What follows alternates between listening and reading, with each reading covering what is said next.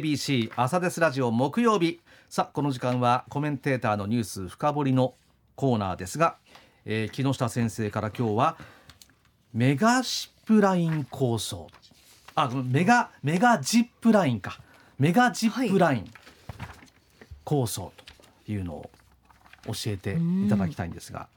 あのージップラインって聞いて何を連想しました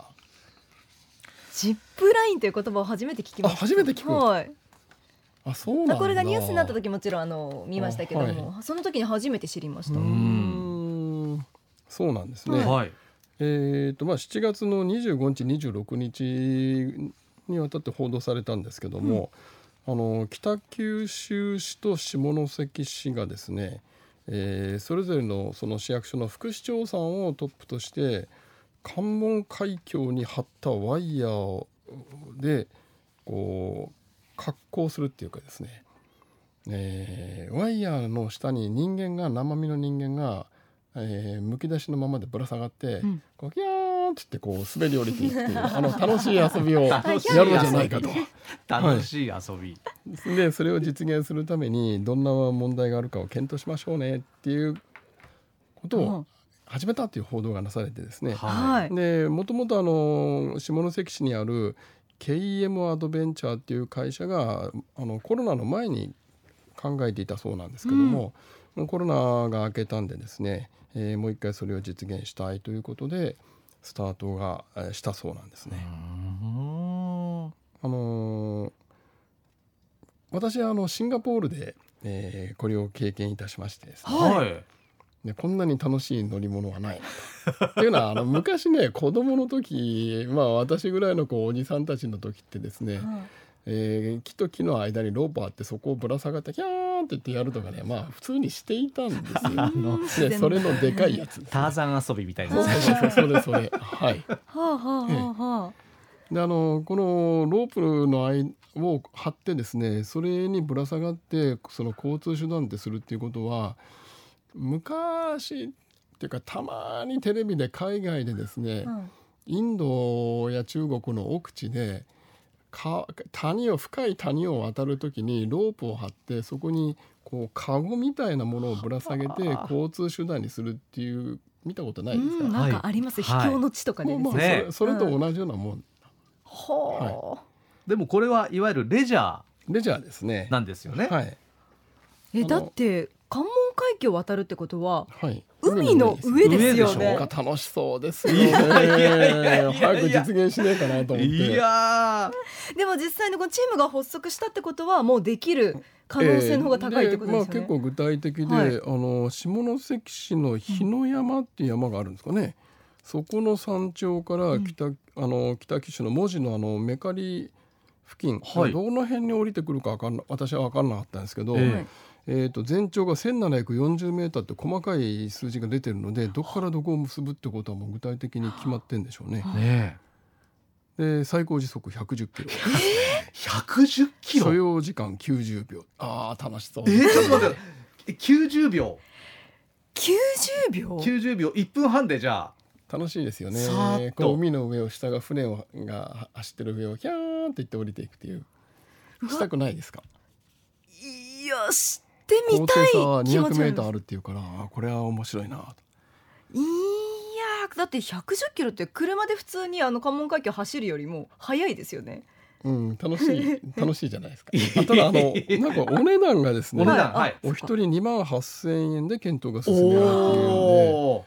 おおおでで走行費も15億円というから結構ピシッともう計算されているんでしょうね。本当ですうねん。わでも一回2万8000円かなかなかしままあまあちょっとかん考えますよまあね。まあしますけど、はいでもまはあいそれだけの、うんまあね、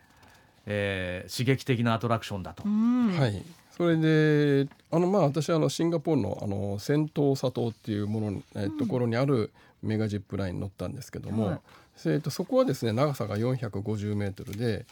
えー、と費用は確か当時のレートで5,000円ぐらいだったかな6,000円ぐらいだったかううなんでそこは時速60キロなのでその倍のスピードって早いですね110キロは60キロあのなかなか楽しいんですよ下があの熱帯林なんでシンガポールだとあそのー上をヒャーンって言って下っていくとこれもなかなか楽しい。うへんー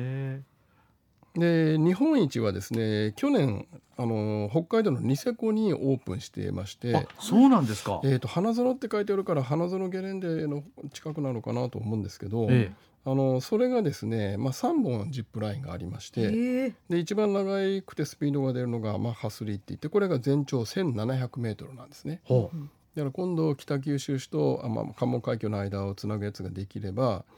えー、1740m なので日本で最長と。へでニセコだとあの、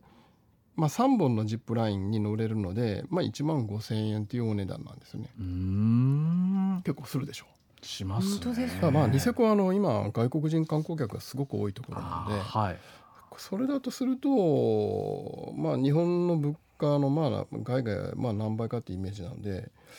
1万5,000円っていうのはきっと払われるんだろうでしょうねうー。ん。じゃあ観光資源としても見込めるってことなんですか。これは果たしてこの2万8,000円っていうので乗るかどうかが私にはよくわからないんですね。まあ向こうは1万5,000円っていうのはニセコがあっての話なんでそすあーうね。んかニセコという観光地があっての話なので、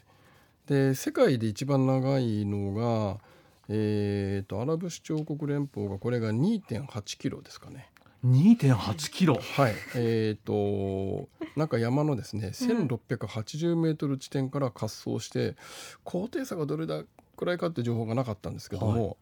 えー、2万5,000円これも。ほう。高い。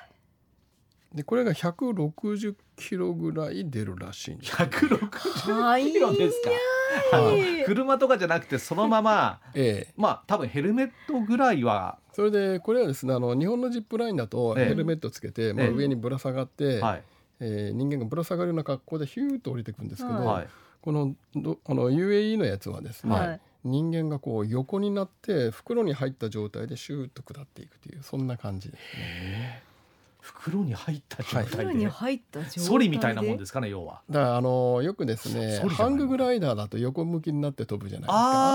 いですか。あんなイメあジですそねうかあんなイメージか。あうつ伏せそうかみたいな感うつ伏じせってでことですね。空を飛ぶみたいな感じで。マントヒヒみたいな体勢でマンすね。マトントヒヒヒヒだっけ？マントヒヒなんだっけ？えムササビじゃなくてムササビそっちでしょ。あなたまマントヒヒとムササビは全然違う。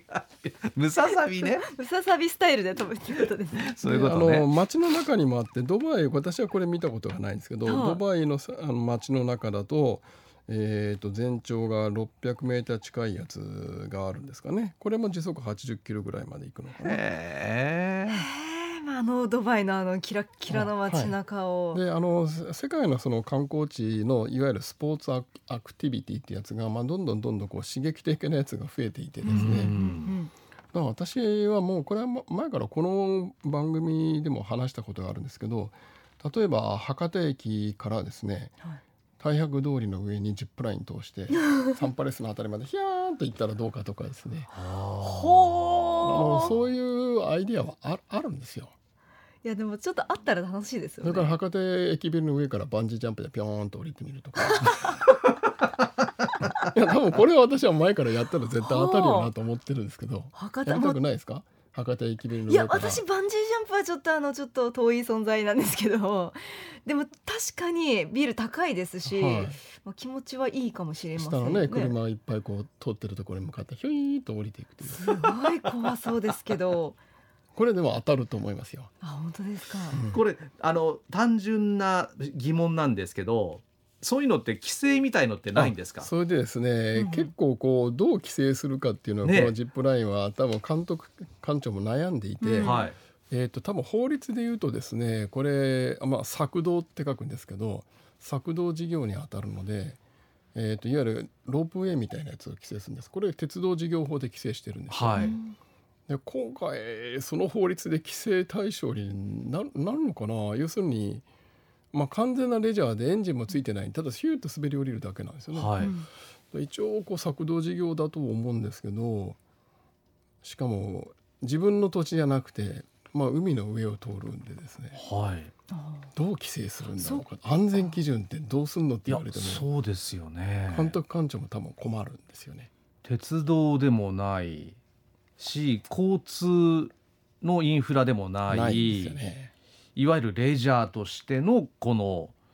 えーメガジップライン、はいで今回は行政がそれぞれうんまあ応援して応援してる、はい、だからなんとかこ